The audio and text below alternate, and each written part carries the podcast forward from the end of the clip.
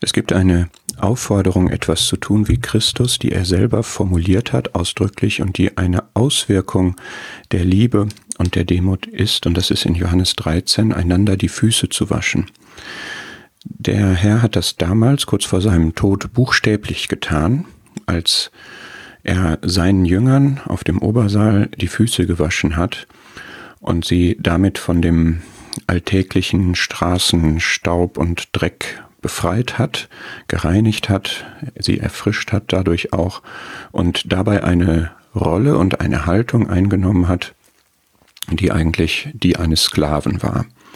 Und er, ihr Herr, hat sich so gedemütigt und hat das aus Liebe getan. Das hat jeder der Jünger gemerkt und er hat sie dann aufgefordert, ich habe euch ein Beispiel gegeben, damit, wie ich euch getan habe, auch ihr tut.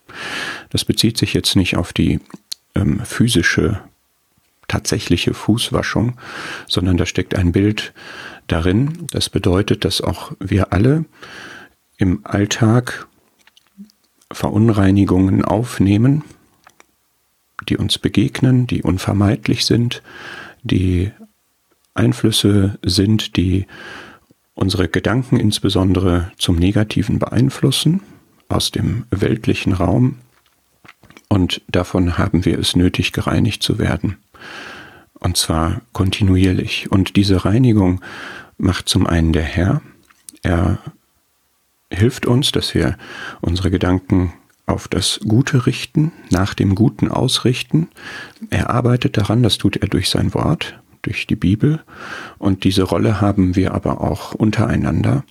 Und es ist eine demütige Rolle. Es ist nicht eine Rolle, wo man, wie man so sagt, einander den Kopf wäscht, sondern die Füße, wo man einander hilft, Dinge richtig zu verstehen anhand der Bibel, wo man einander hilft, frei zu werden von falschen Gedanken, die man so im Alltag aufgenommen haben könnte. Das ist etwas Gutes, das ist etwas Nützliches, das ist etwas Wohltuendes und es ist etwas, was in echter Liebe, nicht nach einem Lippenbekenntnis, sondern spürbar zum Wohle des anderen und eben als ein Dienst und nicht als ein Herrschen gehandhabt wird.